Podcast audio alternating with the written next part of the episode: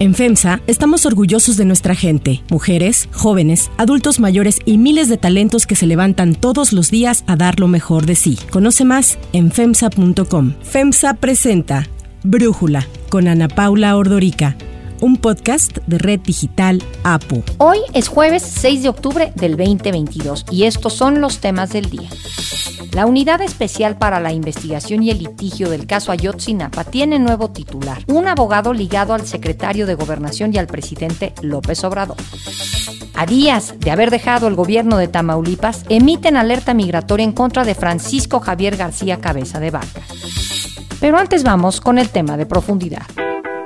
An important OPEC Plus meeting just ended in Vienna. Much of the world has been watching to see if the cartel would decide to cut oil production in order to boost prices. This could make for a long winter in some parts of the world. Ayer la Organización de Países Exportadores de Petróleo Plus, integrada por 12 miembros y 10 socios, acordó ajustar la oferta de petróleo reduciendo su producción en 2 millones de barriles diarios, lo que equivale al 2% de la demanda mundial. La decisión de la OPEP Plus, que controla el 40% de la producción Mundial de Petróleo causará una subida en el precio de la gasolina en todo el mundo, que a su vez aumenta la incertidumbre económica y podría reforzar la guerra de Rusia en Ucrania. La organización liderada por Arabia Saudita ha hecho el recorte más fuerte desde que inició la pandemia por COVID en el 2020. Sin embargo, el ministro de Energía saudí, el príncipe Abdulaziz bin Salman, explicó que la decisión se tomó en favor de todos los países. We have proven not we are colleagues and we are just a band of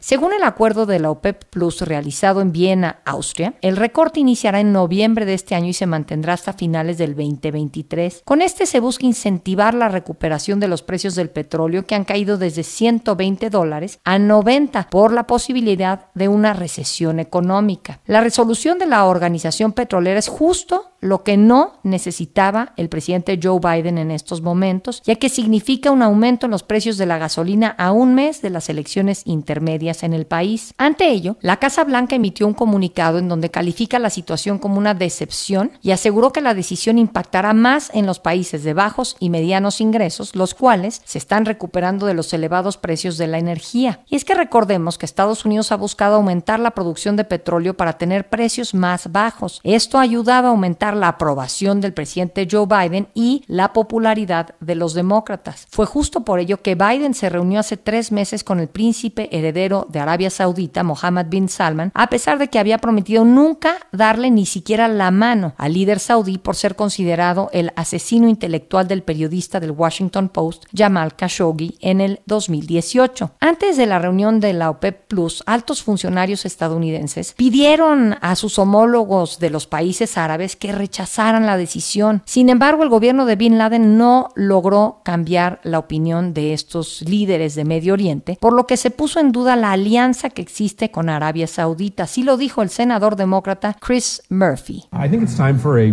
wholesale reevaluation of the U.S. alliance with Saudi Arabia. What's the point of looking the other way as the Saudis chop up journalists and repress political speech inside Saudi Arabia if, when the chips are down, the Saudis effectively choose the Russians instead of the United States. Como respuesta a la decisión de la OPEP Plus, el gobierno estadounidense anunció que va a liberar en noviembre 10 millones de barriles de petróleo de su reserva estratégica para proteger a los consumidores. Sin embargo, en Estados Unidos los precios de la gasolina ya empezaron a subir desde la semana pasada. En estados como Alaska, Washington y Nevada se registró un aumento de 40 centavos por galón. Anoche se comenzó a especular además que el gobierno de Biden podría reducir las sanciones que ha impuesto a Venezuela para permitir que Chevron pueda producir petróleo y exportarlo a Estados Unidos como una forma de abatir los efectos del anuncio de la OPEP Plus. El recorte a la producción de petróleo va a beneficiar a un integrante esencial de la organización, a Rusia, ya que es justo el dinero de las ventas de su petróleo la forma como financia la guerra en Ucrania. En la reunión de ayer se acusó a los integrantes de la OPEP de utilizar el petróleo como un arma política. Tras la acusación, el secretario general de la organización, Haitam al-Gaiz, respondió que la seguridad energética tiene un precio. We are not endangering the energy markets. We are providing security, stability to the energy markets. At a price. Uh, everything has a price. Energy security has a price as well. Pese a ello, Arabia Saudita no ha condenado los hechos que acusa Estados Unidos, algo que le fue cuestionado al ministro de Energía saudí, quien así respondió. You talked about Russia doing this and that, and actually, the day that your story came out, no one from Russia talked to me, nor I talked to anybody from Russia. You repeated that again with another tale of a story prior to that. Saudi and Russia, blah blah blah, are congregating around a hundred dollar price. That is not true. Además, con el aumento en los precios del petróleo, países solidarios con Ucrania podrían verse obligados a reducir su apoyo, ya que tras la invasión rusa, el crudo Brent alcanzó en marzo un máximo de 139 dólares el barril. Al darse a conocer el recorte de la producción de petróleo, el precio del crudo subió a casi 93 dólares por barril, es decir, más del 1%, y todavía se espera que continúe aumentando, lo que podría incitar, entre otras cosas, a que la inflación siga por las nubes durante más tiempo. El análisis. Para profundizar más en el tema, le agradezco a David Shields, experto en temas de energía, platicar con nosotros. David, esta decisión de la OPEP Plus cambia la alianza que ha existido entre Arabia Saudita y Estados Unidos? Lo que podríamos decir es que tomaron una decisión de recortar producción, que es una decisión que obedece en primer lugar a los intereses de ese grupo de productores petroleros, pero creo que es una decisión que no es pro-occidente ni es pro-rusa yo creo que la OPEP está buscando un punto medio que esté alineado con sus propios intereses, no con las peticiones de Estados Unidos, que quiere una mayor producción, y no con la posición de Rusia, que sería una posición muy radical si tomamos en cuenta que Rusia ha invadido otro país. Es muy difícil pues apoyar esa posición. Además, Rusia es miembro de este grupo de países de la OPEP Plus. Así que yo creo que los árabes, Irán, los países africanos no quieren verse como apoyando a Estados Unidos, pero tampoco apoyando la posición de Rusia. Pero esto va a beneficiar a Rusia, va a aumentar los recursos que pueda obtener ese país producto de sus ventas de petróleo. Efectivamente, o sea, esas exportaciones de crudo que hace Rusia, pues le ayudan a financiar la guerra en Ucrania y ese es uno de los motivos por los que pues Joe Biden, el presidente de Estados Unidos, dice que está decepcionado, que es una decisión miope, pero al mismo tiempo la OPEP seguirá abasteciendo el mercado como lo exige el occidente. Tiene que tomar en cuenta a Rusia, que es miembro del grupo y no está en contra de Rusia y tácitamente no acepta la pretensión occidental de imponer un límite al precio del petróleo y en particular poner un límite a las exportaciones rusas. Así que puede verse que beneficia a Rusia en cierto sentido, sobre todo Occidente quisiera limitar el precio de las exportaciones rusas. Pero también el recorte puede verse como una respuesta del grupo OPEP Plus frente a lo que podría ser el inicio de una recesión mundial con una menor demanda de petróleo. Así que si se espera un poco menos demanda, pues ellos quieren ajustar la oferta un poco para buscar estabilidad en los precios y en el suministro. Ahora, esto no le pudo haber venido en peor momento a Joe Biden. El 8 de noviembre son las elecciones intermedias, hoy estamos a 6, prácticamente un mes para esas elecciones intermedias. Eso es correcto y sobre todo Biden está muy preocupado por la inflación en Estados Unidos. Eso no ayuda en nada al factor de la inflación. Y sin embargo, creo que es una decisión que, era esperada. Biden decepcionado porque el mercado está muy tenso, pero es una decisión del OPEP Plus que no cambia mucho los niveles reales de suministro al mercado mundial, porque varios países de ese grupo de productores ya están produciendo debajo de sus cuotas y no pueden elevar su producción. Y difícilmente incluso algunos pueden mantener la producción, o sea, nada más es una decisión realista, es una decisión apegada a lo que es ese grupo está haciendo y puede hacer. Entonces, por lo mismo, yo creo que la decisión de recortar la producción era esperada, no debe de afectar mucho los precios del petróleo. Vimos que los precios subieron, pero probablemente eso fue por el anuncio de una caída en los inventarios en Estados Unidos. Bajaron los inventarios de gasolinas en un mercado que no está sobrado de oferta. Hay muchas formas de interpretar esto. Biden dice que está decepcionado, pero yo creo que no le sorprende en nada a Estados Unidos la decisión que se tomó. David Shields, muchísimas gracias por darnos tu análisis y platicar con nosotros. Gracias, Ana Paula. Si te gusta escuchar Brújula, te invitamos a que te suscribas en tu aplicación favorita o que descargues la aplicación Apo Digital. Es totalmente gratis y si te suscribes será más fácil para ti escucharnos. Además, nos puedes dejar un comentario o calificar el podcast para que sigamos creciendo y mejorando para ti. Hay otras noticias para tomar en cuenta. 1. Fiscal especial. Porque vivos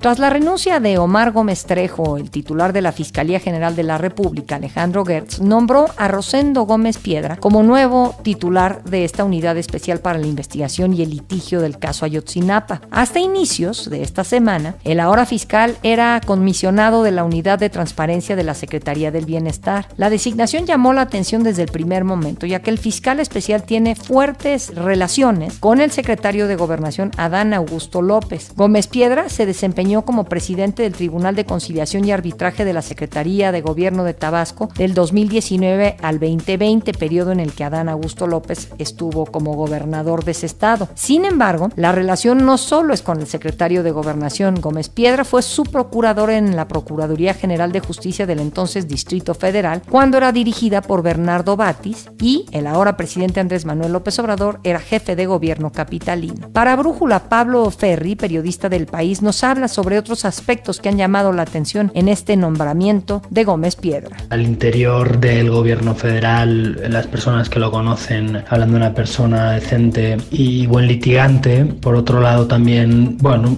no forma parte del aparato de la fiscalía, ¿no? Yo creo que peor habría sido para la Wilca que se nombrara de manera interina a un funcionario que estuviera a cargo de alguna de las unidades o áreas o fiscalías especializadas en el sentido de que la línea que tendría la Fiscalía General, el fiscal Gertz y demás sería mucho más clara. 2. Alerta migratoria. El Instituto Nacional de Migración emitió la tarde de ayer una alerta migratoria en contra del exgobernador de Tamaulipas, Francisco Javier García Cabeza de Vaca. El instituto, que depende de la Secretaría de Gobernación, indicó que la Fiscalía General de la República solicitó su apoyo al existir una orden de aprehensión emitida por un juez de distrito en contra del exgobernador. Al panista se le acusa de su probable intervención en hechos delictivos de delincuencia organizada. Apenas el sábado pasado, García Cabeza de Vaca dejó la titularidad del gobierno de Tamaulipas pasando la estafeta al morenista Américo Villarreal. García Cabeza de Vaca ha venido señalando una persecución política en su contra, orquestada desde el gobierno federal y en la que ha participado el entonces gobernador electo Américo Villarreal. Repruebo las mentiras difundidas por el doctor Américo Villarreal. Ha querido confundir a la ciudadanía haciendo creer que hay una persecución política en su contra. Eso, eso es una mentira. Persecución política, la que me hicieron contra mí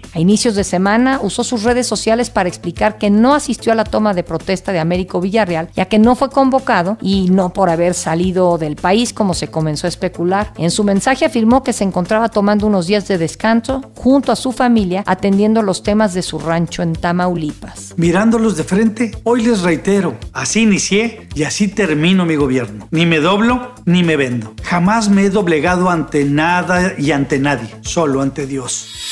Para cerrar el episodio de hoy los quiero dejar con música de Travis.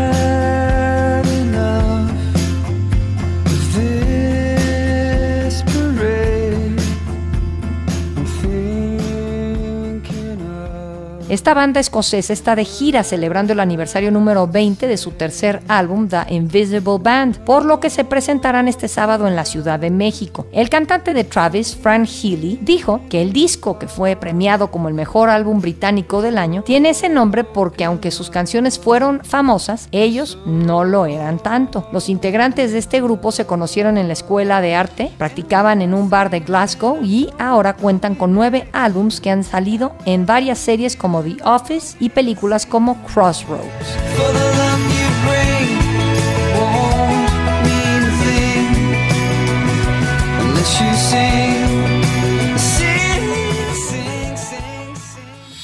Yo soy Ana Paula Ordorica. Brújula lo produce Batseba Faitelson. En la redacción, Airam Narváez. En la coordinación y redacción, Christopher Chimal. Y en la edición, Cristian Soriano. Los esperamos mañana con la información más importante del día. Oxo, Farmacias ISA, Cruz Verde, Oxo Gas, Coca-Cola FEMSA, Invera, Torrey y PTM son algunas de las muchas empresas que crean más de 245 mil empleos tan solo en México y generan valor como parte de FEMSA. FEMSA presentó Brújula con Ana Paula Ordorica, un podcast de Red Digital APO.